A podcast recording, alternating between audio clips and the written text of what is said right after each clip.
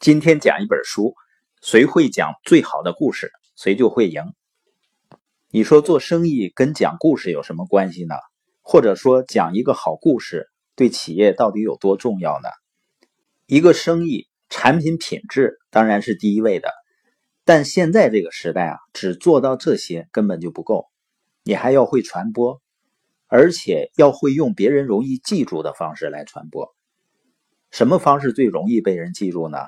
讲一个好故事，你看那些企业上市要讲一个好故事，宣传策划要讲一个好故事，塑造品牌也要讲一个好故事。所以有朋友开玩笑说啊，现在的企业家都快变成小说家了。像乔布斯、马云这样的人，是既会做事又会讲故事的典范。只会做事的人，永远打不过既会做事又会讲故事的人了。早在十多年前呢，就有一个美国人意识到这一点。这个人呢叫安妮特，他写的这本书《谁会讲最好的故事，谁就会赢》。这本书一出版啊，就在美国引起轰动，畅销了十几年。因为他提出了故事思维的概念，并且认为讲故事是一种技能，是可以学会的。安妮特这个人到底是干什么的呢？他是美国一家顾问公司的总裁，给美国航空航天局、美国国家税务局、微软公司做培训。他有一个身份就是故事教练，教企业学会讲故事。在美国全国广播公司、美国国家公共电台做个关于讲故事的系列节目。我们现在回头看呢，安妮特提出的故事思维这个概念是很有前瞻性的。我们现在在微信、微博这些社交媒体上，主要传播的不都是故事吗？这本书里呢，安妮特会教我们怎样用六种最有效的方法来讲故事，怎么在故事当中加入四种必备的元素，让你的故事更加丰满，还会有一些小技巧。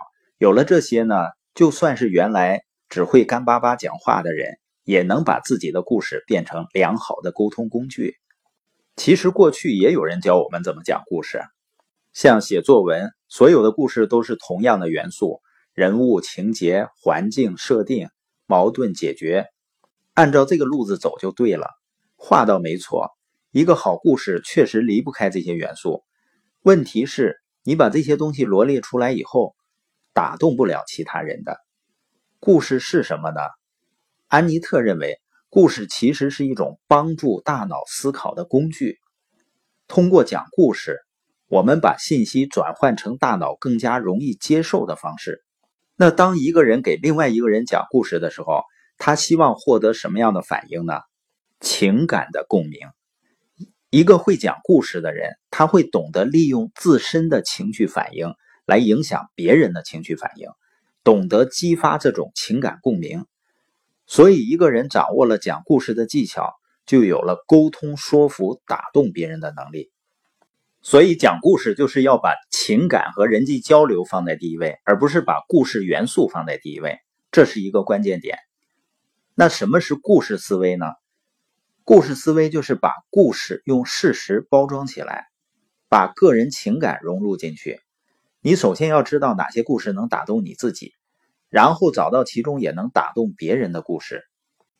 寻找故事和讲述故事的过程本身就是培养大脑利用故事进行思考的过程。当然呢，故事思维呢，并不意味着要放弃事实。讲故事呢，最好的是讲自己的故事，自己的亲身经历。它有什么好处呢？一个就是经历是人类情感的源代码，讲述亲身经历。能让你由内而外的讲述一个故事，非常自然的和别人实现情感交流。尤其是当你真诚的讲述自己生活和工作中的经历，这些经历是有生命的，非常鲜活的。另外呢，讲述亲身经历有一个好处就是没有记忆负担，因为你很熟悉所有细节。比如你谈一次旅游的非常刻骨铭心的经历的时候，对听众来说呢？一个故事近似于一次亲身的体验，即使这种体验是间接得到的，但是呢，它也是一种想象的体验。你越是绘声绘色加入细节和感受，听的人呢越像亲身经历的一样。平时我们接触的信息中啊，有人情味的事儿不多。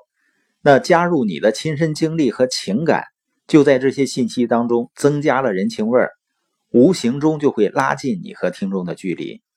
所以呢，情感是故事中最重要的元素。